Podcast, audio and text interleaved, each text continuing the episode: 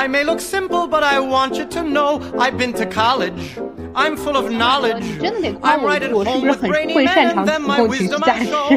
我的天的就是今天这个转折非常够就是就是，就是而且我就是在整理我们的话题的时候我都有意识的把一些设计感情类型的给它温柔的删去了。然后 ok 就一直把我们的话题往一些 更加更加更加重要的更加更加更加臭工资的方面去领啊，就是然后我们想聊一下最近热门的，也不是很热门的。我们 本来是想小马哥说我们朱一这个龙怎么了？蹭一个热度，蹭一个朱一龙热度，最后发现这电影太冷了，朱一龙都给他热不起来，可怜啊！呃我朱一龙们我们今天蹭了好，我们今天蹭了好几个热度啊，什么万圣节啊，什么什么那个谈恋爱的那个那个那个游戏，游戏啊，对对对还有朱一龙，就就指望着能够就多点点击率是吧？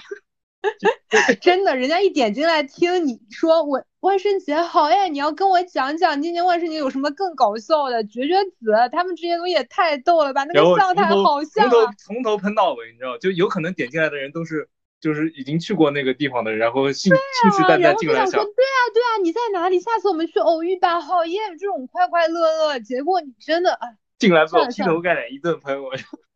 我是真的没有想到，我以为你会就是，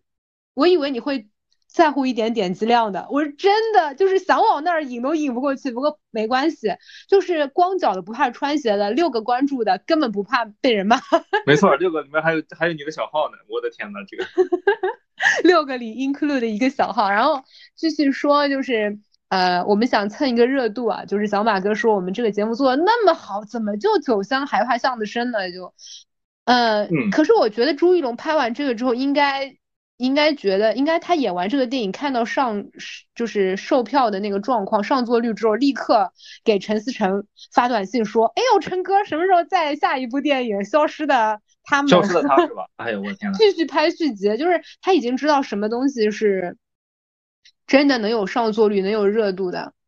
但我觉得朱一龙就是我我我我看完这个电影啊，就是这个消河边的这个错误啊，就是我也看了一些就是关于朱一龙的一些就与采访也好，或者我觉得这个人他可能不像我以前想的那么肤浅，呃，也不是说肤浅吧，就是那么其貌。呃，对，就是我我看完这个电影，我其实对他有蛮刮目相看的，就是他其实蛮超出我的预期的，因为我第一部第一次看他的那个是消就是消失的他嘛，那个讲老实话，一个主要是我对这个陈思诚不是太感冒哈，就是有点夺恨无及乌的感觉不共戴天。啊、那那倒也没有，主要是陈思诚太油了，油的我那个就是，即便他没演这个电影，我都能隔着屏幕感受到他那个写这个剧本的这个状态，肯定是觉得，哎呀，我真是太聪明了，我真是太，嗯就就那个我我受不了能这个，感觉到，是的，对对对是的。对，但是但我他这种其实嗯对很多女生很有吸引力。你说陈思诚吗？不是，我是说这种我真是太聪明的状态，我不是不是我说啥啊，他就是就是对对女生是有致命吸引力的。虽然我也是女生，然后我真的我是认真跟你说，这是我最近 get 到的一个点，就是就是我真是太有魅力了这件事情，就自信呗，就是我我嗯、呃、都不是普信了，就是。嗯，对，就那人家不票能说用房确实也，自信，就是这种东西是对很多女生很有致命吸引力的。然后其实，嗯，我觉得一个我真是太好了，就是我真是太牛逼了的女生，对男生也是很有吸引力的。就这种人就是吸引人，我觉得还是自信吧，但主要是如果说一个就就普通观众啊，他没看过一些推理类型的或者悬疑类型的东西，他接受的不多的话，如果他去看陈思诚，我我觉得他应该是会觉得好看的，就是说他会觉得那些东西很有意思，然后陈思诚能想到这些点子，就是他可能真的会觉得陈思诚蛮有才华的，但是这个东西在我这儿不成立啊，因为我知道他觉得从商业的角度来说，它是好的作品吗？包括他的《唐人街》系列，从商业的角度。呃，就是其实我对商业片，就是我我其实说白了，我就不喜欢闹腾。他的电影就就就像我说的，我不喜欢去那些啊，万圣节的场合的原因一样，他的电影就太那个就是宝莱坞，就是唱歌跳舞大团圆。对，而且还是王宝强，就是就是我我有些演员我蛮喜欢的，尤其他拍的那个第三部就那什么那个那个。有那个什么欺负木聪，还有那个长泽雅美，就是很多日本演员我都很喜欢，但是到了他这个电影里面都被陈思诚给同化了，你知道吗？就特闹腾，就变得很闹腾。哦，我有点 get 到你说说闹腾那个点了，就是其实闹腾就是娱乐至死嘛，就是消解意义嘛。嗯，但是我觉得他陈思诚优点啊，你要说就是他厉害点在哪，就是他知道大家要看啥。对他知道大家喜欢啥，然后他就只给，嗯，他他，然后包括他第二部那个美国的那个唐人街找的那个，当然这么说有点剧透啊，反正里面有个角色是我最喜欢的一个，那个有部电视剧我蛮喜欢的，HBO 的叫那个大西洋帝国还是大西洋城，嗯，里面那个男主角长得蛮帅的，但是他也就就是就是他有这种，他品味可能是有的，就是他至少。可能跟我差不多吧，在某些程度上觉得自己品味在线，然后他会找到一些 OK 的，但是很多时候我又觉得他品味很土，就是很矛盾。嗯，就他的视觉，就是说从视觉画面上，你这样说不是得罪陈思诚，是得罪观众，因为观众真的喜欢这个东西。呃，那就是他是刚刚好，再往上观众就不买账了，再往下好像就有点太俗了，观众都知道俗了。但是大多数的观众觉得，就是我觉得他的完成度是很高的。我觉得他他的剧本很完整。如果他如果他认真的来拍啊，或者说如果他如果他就是认清自己这个状态啊，他能够抽离出来，然后好好写一个东西，然后用一个。想拍一部，就是说我不是为了票房，我想拍一部就是好电影的这个态度来拍，我觉得他可能有这个能力，但是因为他太，因为因为他不，他说白了，我不觉得他在乎这些东西，他在乎的可能还是票房，所以他知道大部分人喜欢。你这个话说的特别特别，就是像是高中作文里面写的话，就是如果他不在乎钱，如果他不在乎名，如果他愿意承受痛苦，说不定他有艺术追求。我脑子坏掉了，我我承受更多的痛苦，损失更多的钱。哦，对对对，所以我能理解，我能理解他的这个，我能理解啊，因为钱，因为拍电影毕竟还是一个怎么说，拿拿拿投资人钱办事儿嘛，就票房肯定是很重要的。但是我觉得就是，就好比说吧，就是他第三部里面就是嗯提到了一个东西叫密室讲义，但密室讲义这个东西，它不是所有的就喜欢光说喜欢悬疑片、喜欢推理的人就知道的，它确实是需要。读过一些东西，有一点是呃钻研 相关领域的内容，才才才才能就可能也就是喜欢读推理小说，尤其日系推理人人知道这个概念，但是呢他又浅尝辄止，因为知道他他知道大部分人对这个东西不感兴趣。咱就说一个理想的情况，就是说我不在乎今天我不在乎票房，今天我不在乎什么。这个这个这个观众怎么想，或者说大部分人喜欢是怎么想？当然观众喜欢我算老几，对不对？就是说他想拍一个就是真正有开创意义的东西，我觉得他可能有这个机会。他他如果他他有这么好资源，他为什么？嗯，我觉得未必未必做不到。但是他就是太精明了，就是他知道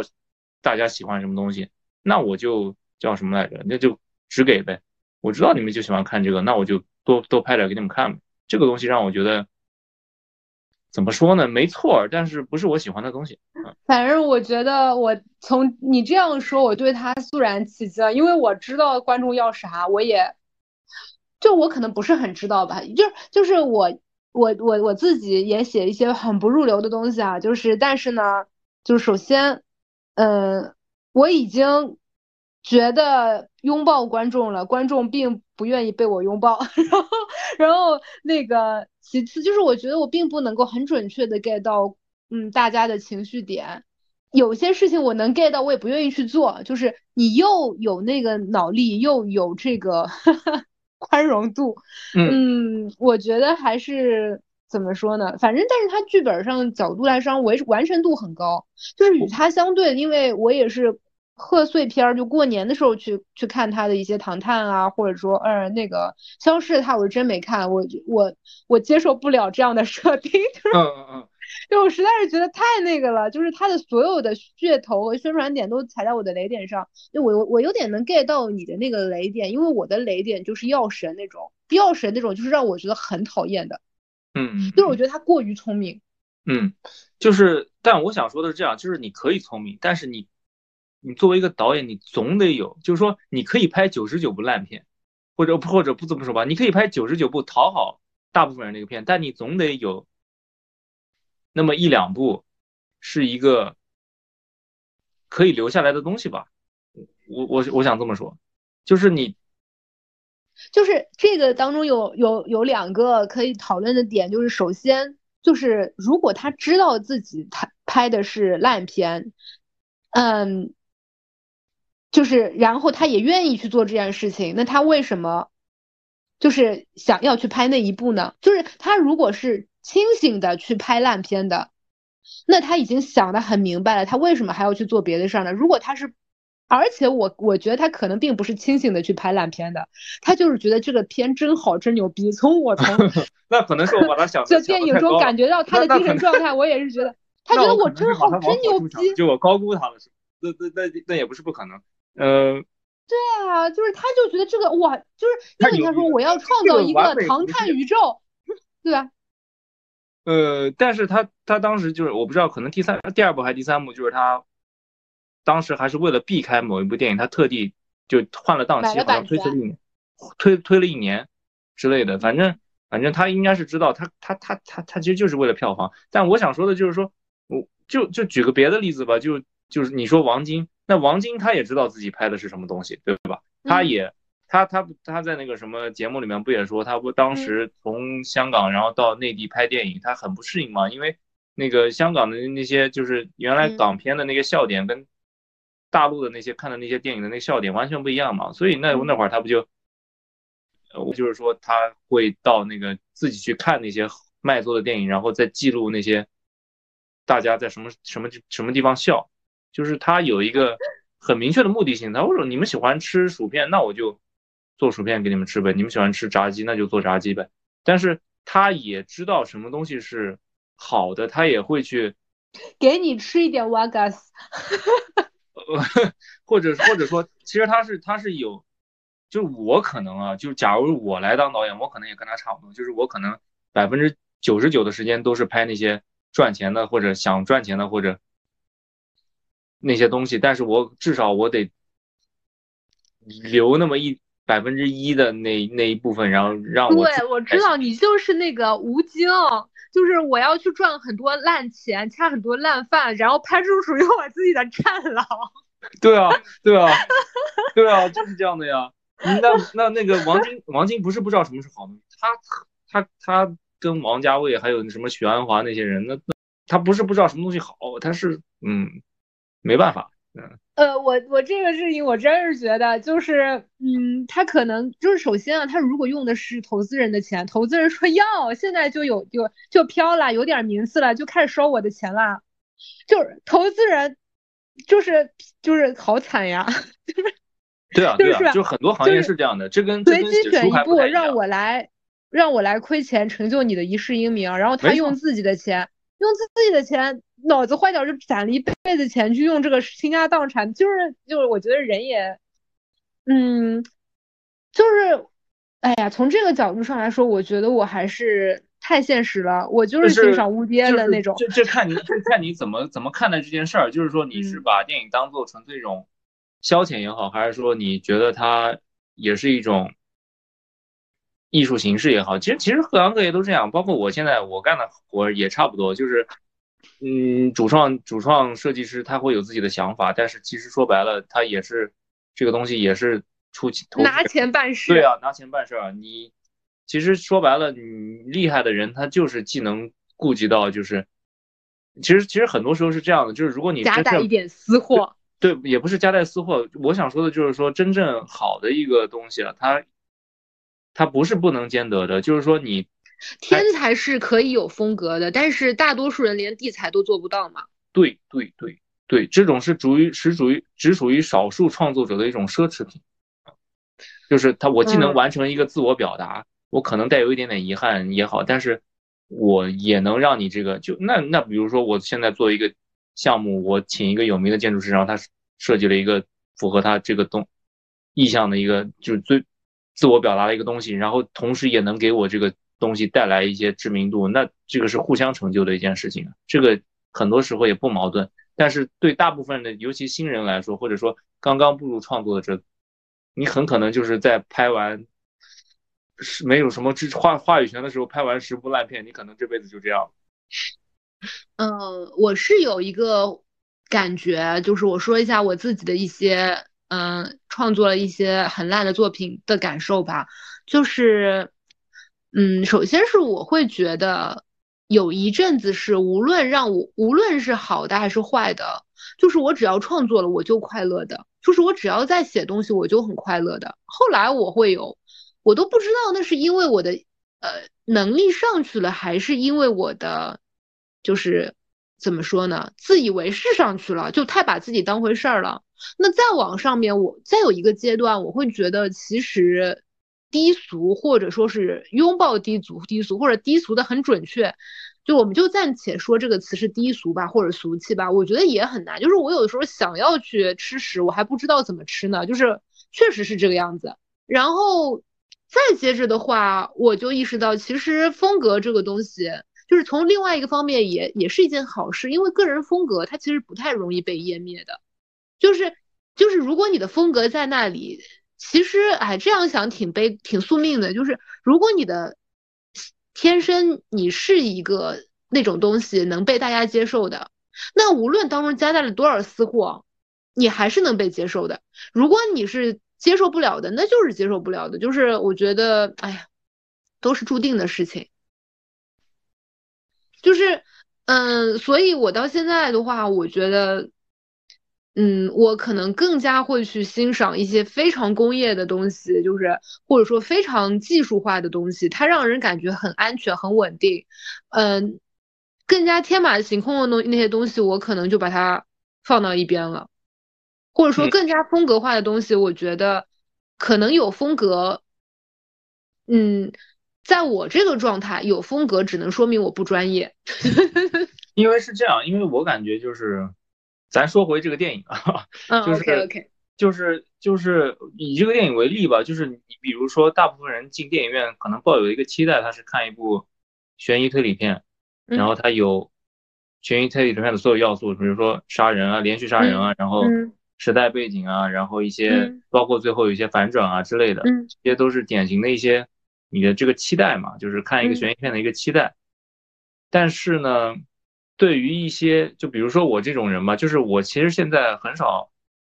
会去看院线片的一个主要原因，就是我觉得就是太大同小异了，就是。嗨，有些人一一边这样说，一边今年我看的两部可以说是非常难看的片，都是他推荐的。而且我第一次，我第一次我还不信，然后，然后，然后，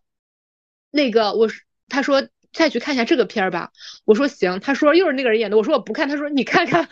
我我上了两回大的老当。对对对。而我我给他推荐了什么呢？我给他推荐了芭比。从这个角度上，我是非常做个人了。芭比多么的通俗，对，多么的拥抱大众，就是就是因为因为很多时候就是我去看那些电影，就是包括什么漫威啊，就是这些东西，你可能吃个一两口还可以，就觉得 OK 啊，蛮不错的。但你让如果就就是肯德基是个好东西啊，或者炸鸡是个好东西，但你让你天天吃，也受不了。所以这个时候，如果说你突然来了一个哎没吃过的一个东西，是一种新的味道，那就会觉得哎这个东西还蛮有意思。但那个没吃过的，你可能也就吃一天吧。嗯，我我的意思是说，就是炸鸡这个东西很好吃，大部分人就没有人会不喜欢吃炸鸡，对吧？它所以它可以卖的很好，就是你上来就给人吃炸鸡，那肯定大家都很开心，就可能会有一百个人里面可能会有九十九个人都喜欢吃，每个人吃了一次。但是你天天喂，天天喂，你可能就是喂到最后发现，哎呦这个。最后本来大家都喜欢吃，到最后就可能就剩十个人喜欢吃了。那那你那你就会想吃点别的东西啊？我觉得你这个想的太理想了。以我的一些经验，就是你天天喂炸鸡，天天喂炸鸡，喂着喂着就发现，嗨，只要是个炸鸡，大家都愿意吃，炸鸡就越来越难吃，越来越难吃。一开始还用新鲜的炸鸡鸡肉去做炸鸡，后来就去用就是美国的那种，你知道二十个腿的鸡 去做炸鸡。这是个谣言啊，但是 我知道，我知道你说的是对的，就是它会懒惰嘛，就是它形成。它会越来越差。我觉得现在的问题不是吃炸鸡，是没有好吃的炸鸡。如果给我一个就是就是以前的呃就是好莱坞工业鼎盛时期的好莱坞作品，该枪战的时候就给我突突枪战，该呃该暧昧的时候就给我就是暧昧，然后该这个最后给我上价值的时候就给我上价值，当中的起承转合反转就是非常的清晰。我还是会挺尊重他的。现在就是炸鸡都不给我吃口好的，你知道 为什么吗？因为因为如果你想要那些东西，你就去看老电影了。这也是为什么我最近就是看老电影看的更多一些，因为有好的东西在那儿了，我干嘛还得非得让他们逼着他们就指指着拿枪指着他头说我就要吃那个，你再给我重做一个，我干嘛不直接去看一些已经有的东西呢？对不对？嗯，你最近在看什么老电影啊？嗯，就是我想说的，就是说我我我我就是说我可能会看怎么说呢？就是院线片啊，就现在就是现在播的那些电影，可能除了少数一些，我可能会比较感兴趣的，或者说，嗯，我会去看一些，像那种大片什么的，我基本都不看了。我我可能看的多的就是他做的一些什么影展之类的，我可能就你们那个办公楼里面那些人搞的那些影展，我可能会去看一眼。但有的也片也确实蛮无聊的，但是至少我会觉得就是，嗯，怎么说呢？就是它是不同于现在这个这个年代，就是就完全不同语境下的一些东西，就看起来更有新鲜感，纯粹是这个原因。就是怎么说呢？我觉得虽然就是说不博今人爱古人嘛，但是，嗯，我觉得一开始的时候的电影，它确实是很认真的在拍的，就是你看天堂电影院里面，就是。一个一个胶带，然后把它剪掉，对吧？就是就是非常非常认真，然后每一帧它都是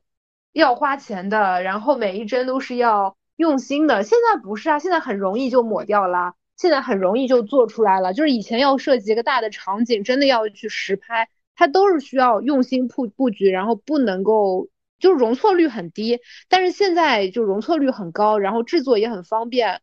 呃，然后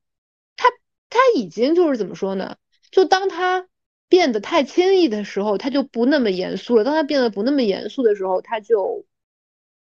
呃，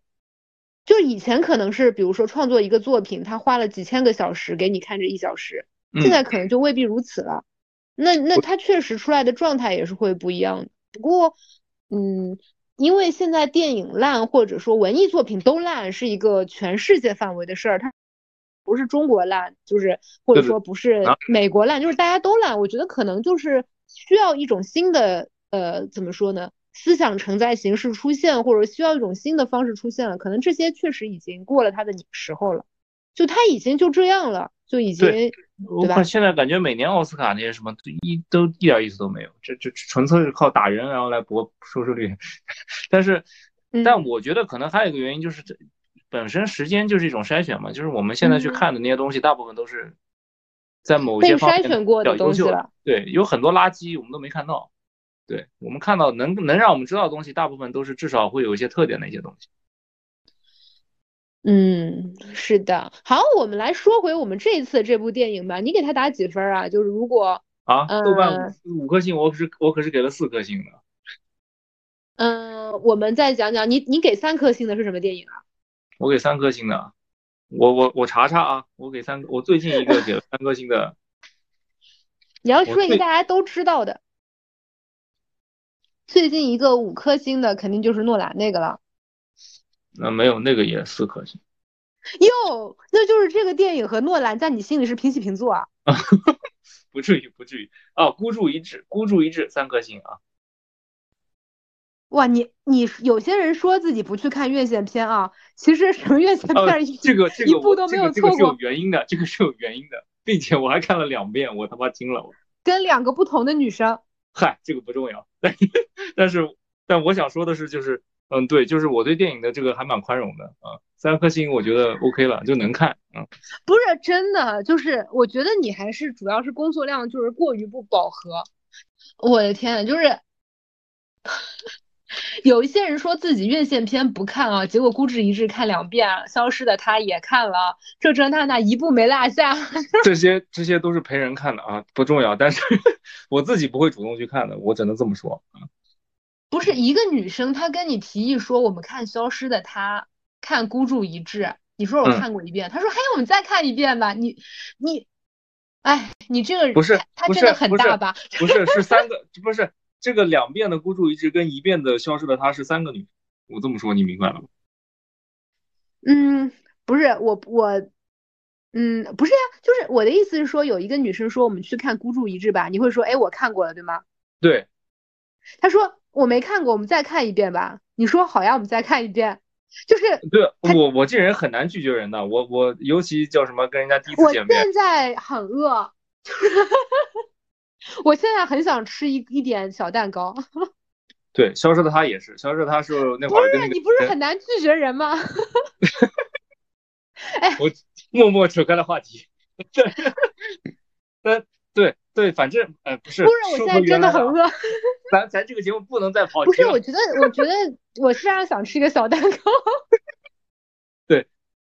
反正反正反正反正，你觉得那个是这个时间点是吃抹茶味蛋糕还是巧克力味蛋糕比较好啊？抹茶的好一点，抹茶的我喜欢抹茶。呃，孤注一掷在我这儿三颗星啊，这个消失的不是消，我在说什么？河边的错误在我这儿是四颗星啊。你怎么那么慌张？呃，我觉得河边的错误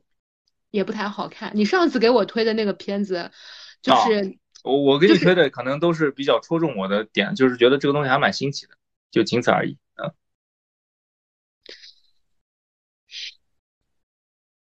嗯，沉默了。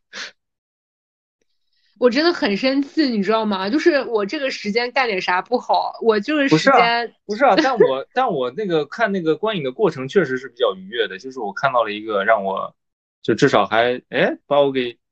哎这这还能这样，就是。有这种感觉，我就觉得蛮好的。但是消失的消河边的错误，我真的觉得不错。就是无论它可能有些地方稍微有一些过了，但是我觉得整体是一个完成度比较高的一个东西。嗯，你觉得它好在哪里啊？好在几个方面吧。首先，画面啊，就是明显感觉很糊啊，就是它是。后来我后后来我发现，他这个这个导演就是你推荐给我两次的这个导演，他就以手持出了名，就是以镜头晃出了名。不是两个导演，只不过编剧恰巧是那个导演不一样，导演不一样。嗯嗯，那个就是就是那个永安镇那个编剧不是有个春雷嘛？就是他真实生活中也叫春雷。然后永安镇这个整个的故事就是把他们拍那部电影很纠结的这个过程。然后这个他就是喜欢搞那种什么原创作，对吧？对对，就写出来了。就是他他他那个那个春雷那个人，就虽然长得不怎么样，但是我觉得这人就是还蛮有意思，有点有点那个查理考夫曼的那个意思在。但但但是我但我想说的是，就是在这部电影里面，他也就是他可能他演的那个疯子嘛，就是那个那个那个疯子啊，那个傻子，呃，就是他是，但这个他同时也是编剧，就是我能明显感觉到两个电影里面有一些。共性的一个东西，他有一些那种就文人的那种小骄傲在里边，就能感觉得出来。就是我当时看到那个有有一段的时候，就是我觉得哎，让我想起来就是上上次看的那个永安镇，但是后来一看，哎，这人还真出来了。然后再后面出电影院了，然后我再看豆瓣，然后原来是一个编剧啊。所以所以首先首先啊，我刚才想说啥来着？就对，一个就是画面，画面的话，它先不谈手持不手持啊，首先它用的是十六毫米胶片拍的。就是它那个画质就很让我一下子看进去了，就是那种九十年代那种感觉，嗯，就是就有那种噪点啊，就我不知道你有没有，就是小时候看那种胶片电影，它往往就是因为胶片有些损坏嘛，它会有那些白的那种，就是嗯，那些像反反正那种杂杂点，就那个东西，那个画面一给出来，然后加上他穿的那些就是老的那些。他就放弃了大多数喜欢看高清 IMAX 电影的人，拥抱了一些极少数，一般来说收入也不是很高的。对对对对对，就就基本上我这种酸文人的这种，也不是酸，也不是算，也不算文人，就是这种酸的这种小小知识、小知识、小知识阶级的这种人的一个一个点，就是一下子我看我就带入进去了，尤其是他那个服化道啊，他警察的那个警服还就是那种九十年代那种感觉，就是那种特别绿的，然后就是穿起来特别不合身的那种感觉，然后加上又是那种比较糙的那种画面，我一下子就看进去了。然后，然后他整个的这个故事呢，就是哎呀，这故事怎么说呢？就是不管剧透不剧透吧，反正我想说的就是他的这个主题的表达就是，啊几方面吧，一个就是他其实拿。包括男主的这个名字，他叫马哲嘛，就是这个嗯马克思主义哲学嘛。其实他反正都有一点这这那那的，对对对，影射在里头。对的，他其实都很蛮自洽的。然后包括他里面很多镜头，他给到的时候都是以一个在观众席的一个状态，就是他导演也好，编剧也好，他是有意在打破一个就是第四道墙。对对对，他他他想把人给带入进去。然后另外的话就是他表达这个主题，我当时让我想起来一部电影，就是那个大家可以去看一下啊，也是一部。蛮经典的一个电影，就是那个安东尼奥尼的那个放大，嗯，就是他表达那个主题，我觉得跟那个电影有一些，有某些角度上有一点一脉相承的一个意思。然后另外一点就是他对于这个本故事本身啊，它也是存在一定这种解读的一个余地的。当然，我看完这个电影，我立马就是买了他那个余华那本原著小说啊，我想看一下。发现还是原著好看多了啊！不不不，我还没看啊，但是我可能看完了，到时候再跟大家分享一下。但是我觉得至少从我看了一些采访啊，就余华说他对他这个剧本虽然对他这个原著进行了比较大幅度的一个改编，但是他抓住了原著的那个气质。他余华是这么说的啊，但是我我打算就是因为也也很能理解，因为剧本跟小说本身就是两个完全不同的一个东西嘛，就跟电影完全不一样。所以我我打算再读读原著小说，然后再再再再再再再看一看，比较一下。嗯，就是我说一下为什么永安镇和就是河边村这两个我都。不是很喜欢，就是我觉得他们想要表达的东西太多了，太满了。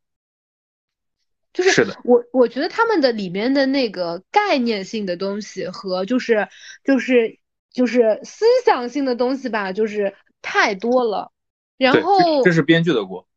就是它里面的容量太多了，就是不，我觉得不是所有东西都往里面塞。就是好的，而且我觉得这种事情本这个做法本身太粗暴了，或者说太就是又粗暴又有一点自以为是，就是因为就像做一锅菜，它不是把鱼翅爆肚放进去就一定好吃的，它是有君臣佐使，有主角配角，有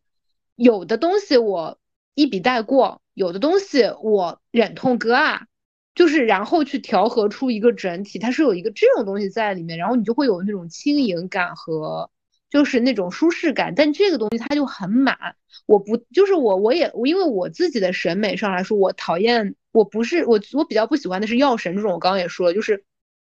太满了。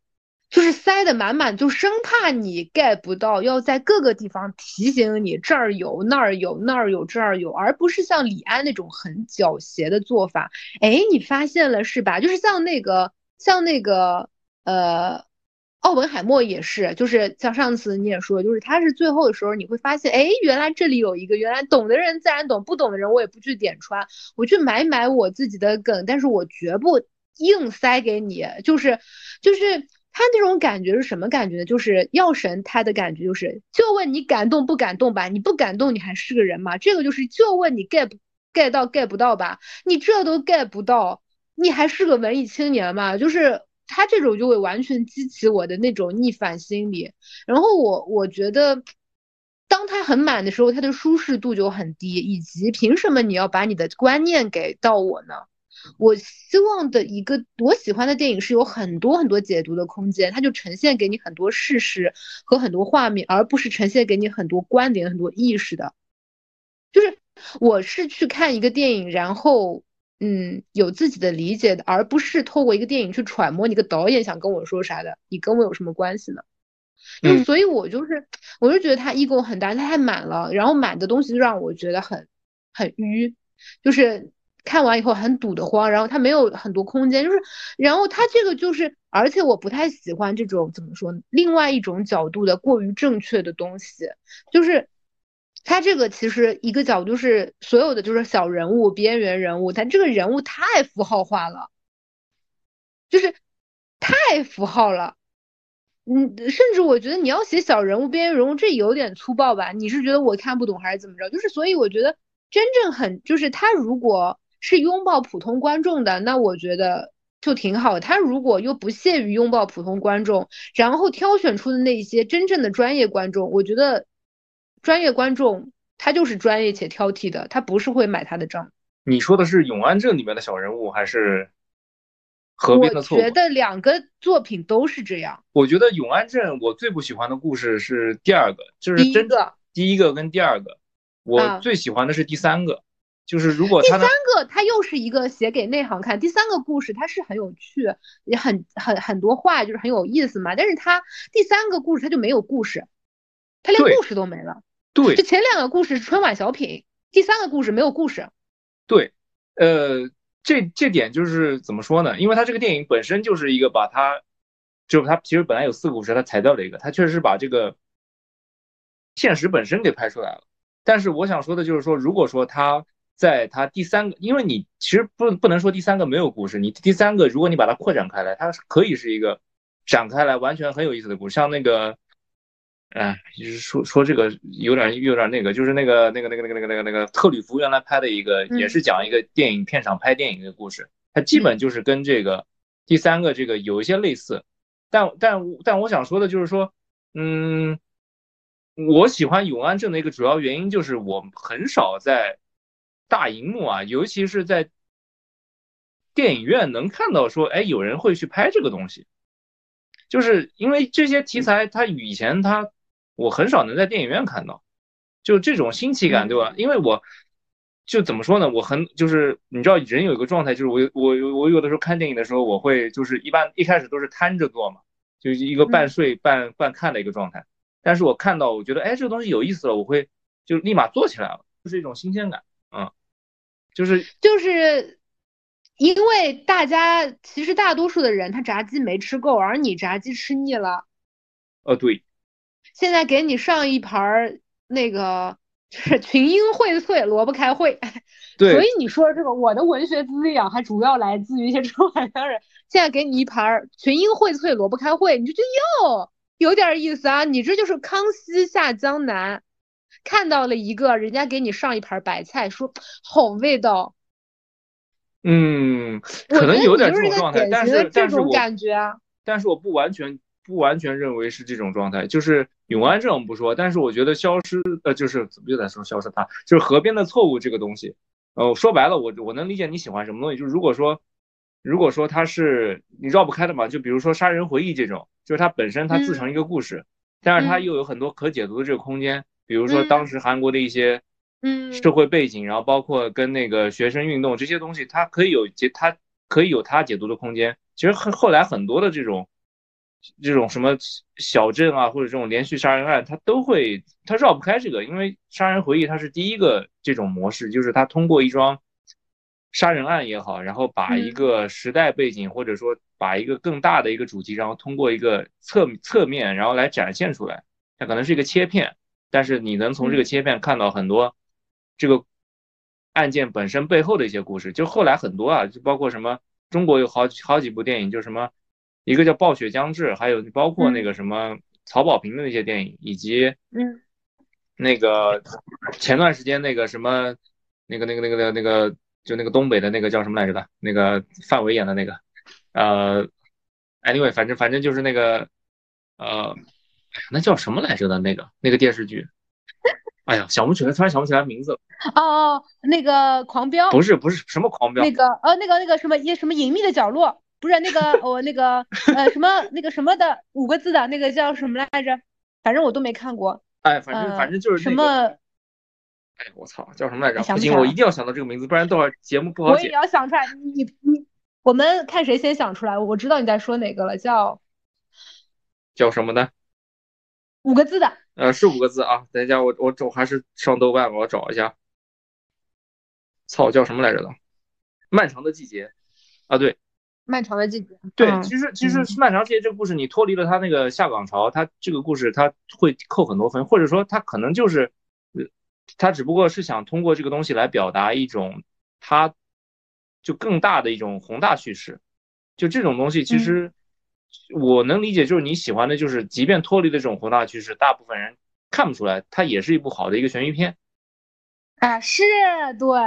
我觉得这种就是合格的工工匠精神。对对对对对，就是说它既满足了我这种人的需求，它又满足了想吃萝卜的人的需求，它又满足了这种想吃炸鸡的人的需求，这个东西无可厚非。但是我想说的就是说，你也需要有一些东西，就是说他其实在乎的不是这个悬疑片本身，他只是想通过这个故事来表达他自身的一个导演的想法也好，或者编剧想法也好，这种电影也有很多，比如说那个什么南方车站的聚会。还有，嗯嗯啊，这都是我不不喜欢的电影。对对，但其实我我对这种就是宽容度比较高，就是然后包括那个什么毕赣的那些电影，那个那个叫什么来着，《地球最后的夜晚》，就这种东西，我觉得还是得有。就是说你喜欢的那个东西，它没错，它既满足了它商业化的需求，又满足了它自我表达，这个很 OK，这个大大家就是皆大欢喜，没有问题。但是我也觉得就是。我们也得有这种一点点让投资方心都碎了的电影。对对对，有一点点宽容度，就是说我能允许这种就是让自己作一把的这种电影的存在，因为其实还是太少了。就是而且尤其是能在电影院看到，还还是请的朱一龙这种 流量，也不说这当然他演完这个电影，他演技其实就是这种这种就是人气比较高的这个明星来演这件事儿，我觉得也其实也蛮难得的啊。其实我想说的就是这个，就是反正都各不耽误嘛。就是喜欢吃炸鸡的喜欢吃炸鸡，喜欢啃萝卜的喜欢啃萝卜。但但怎么讲呢？就可以互相看不起、看不上，互相不喜欢。但是至少从我的角度上来说，我还觉得是一个蛮奇妙的一个体验的。我认同你的观点，那我觉得我的要求可以高一点点，就是我不是喜欢吃炸鸡，我是喜欢吃好吃的炸鸡。我也不是喜欢吃萝卜，我是喜欢吃好吃的萝卜。就是它的点是在于，就是我比较反对啊，可能是我要求太高，或者把人想太坏了。就是我的感觉是，他就说我是一个萝卜了，反正萝卜就是不好吃的。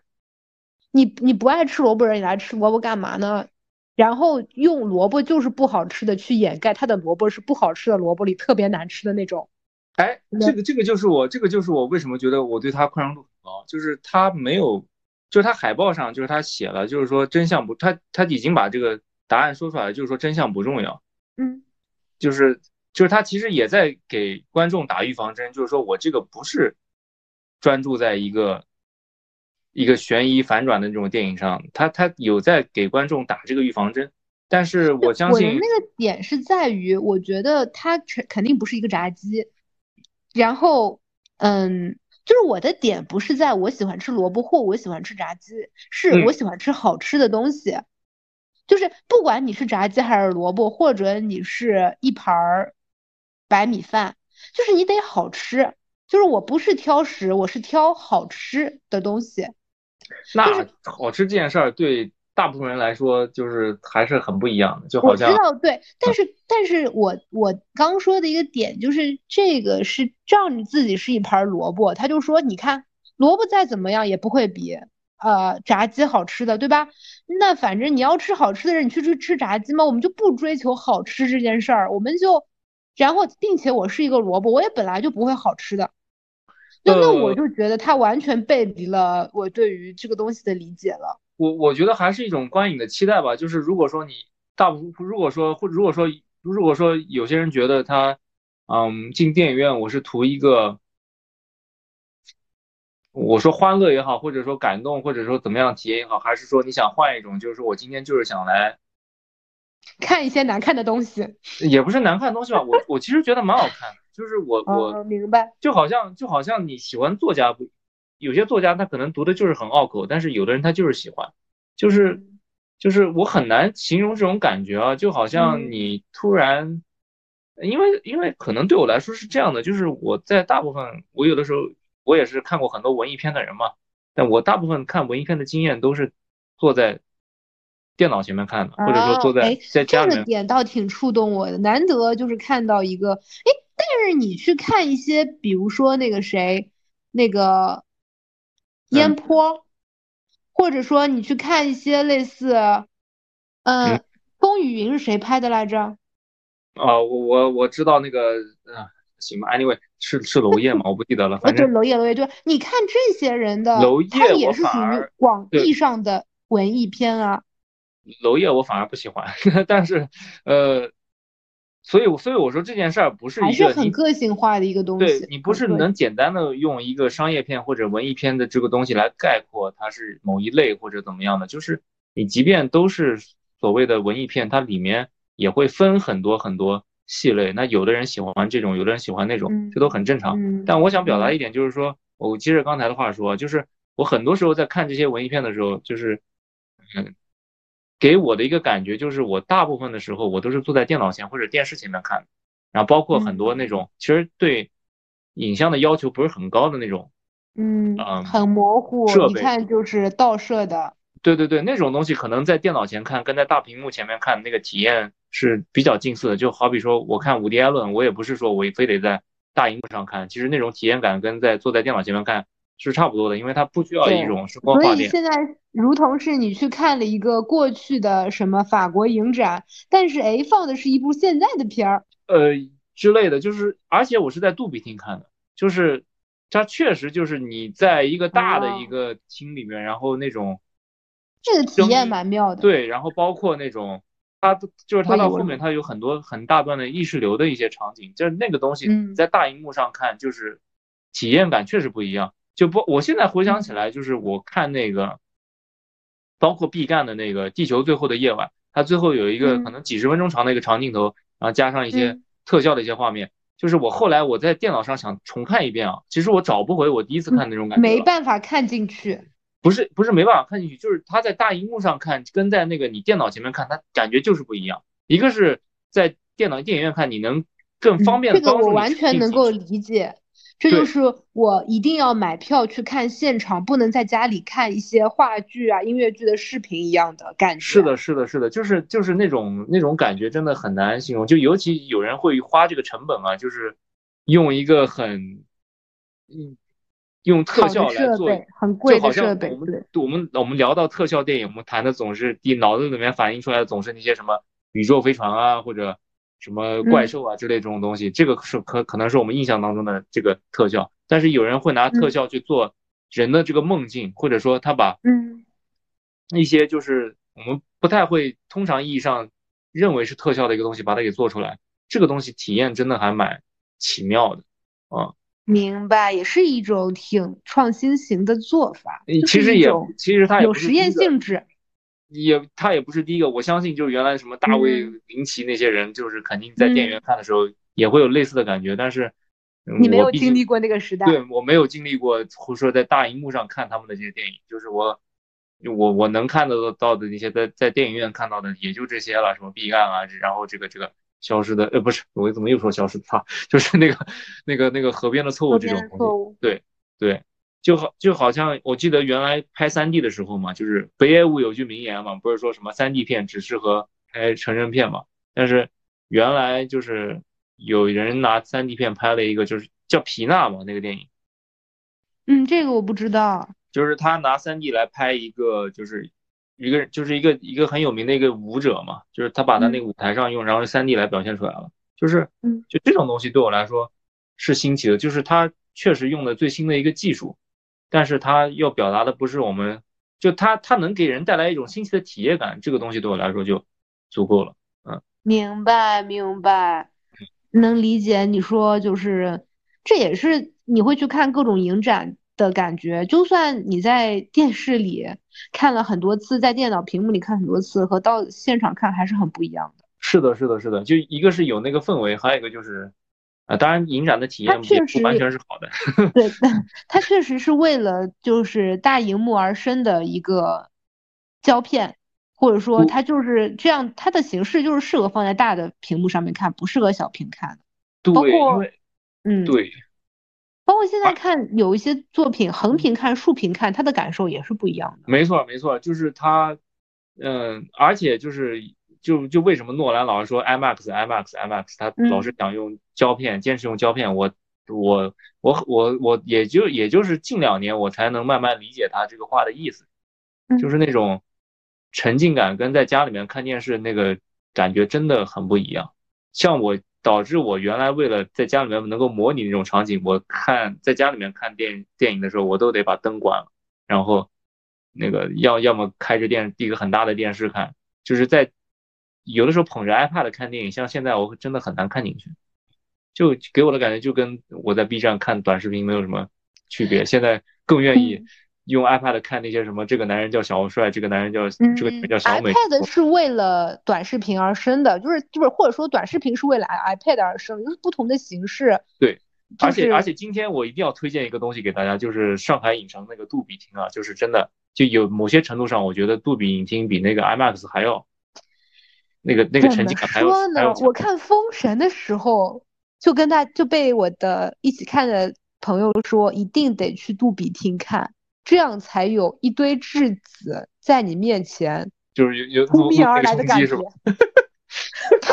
扑面而来的感觉，说这才叫把科技发挥到了刀口上。哦，对对对对对对，哎呀，好像也有这种说法，反正去了，要么是去看胸肌，要么去看铃铛的，体验感还是蛮新奇的，我只能这么说。然后包括就是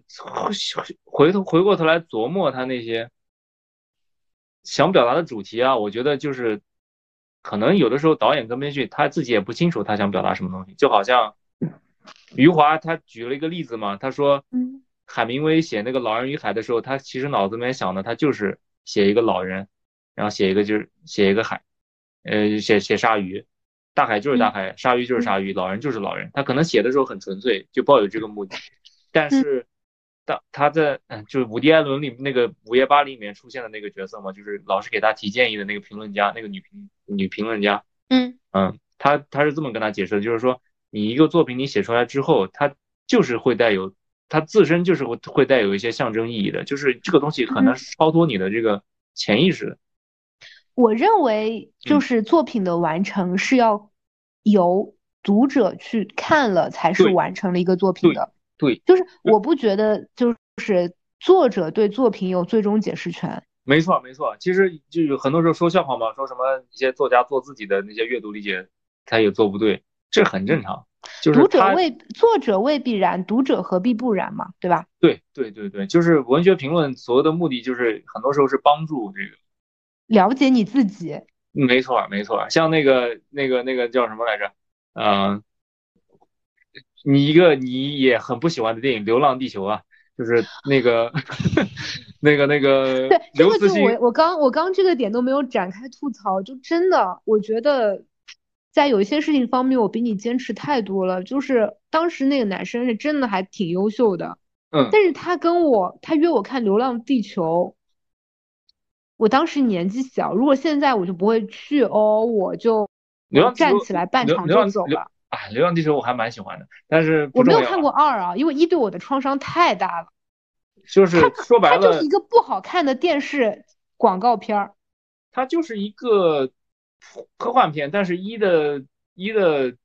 厉害的地方就在于它是就是国纯粹的一个国产的一个科幻片，然后它的视觉效果达到了就是就是好莱坞大片那个水准，所以觉得厉害。但是我觉得真正升华了是那个《流浪地球二》。就是我《流浪地球二》可能是会我翻出来再看的一个东西，但《流浪地球一》我可能看一遍就够了，大概是这样一个一个状态啊。但但但我我为什么要提到《流浪地球》呢？就是刘慈欣啊，就是他说《流浪地球》，因为原原本的小说它只是，嗯嗯，它可能类似于一个编年史一样的一个东西，它没有像电影里面涉及到那么多细节。其实刘慈欣想法很简单，他就是一个地球，然后我为了逃离这个太阳氦闪，然后我就做了一个发动机，然后把地球给。那个、那个、那个叫什么？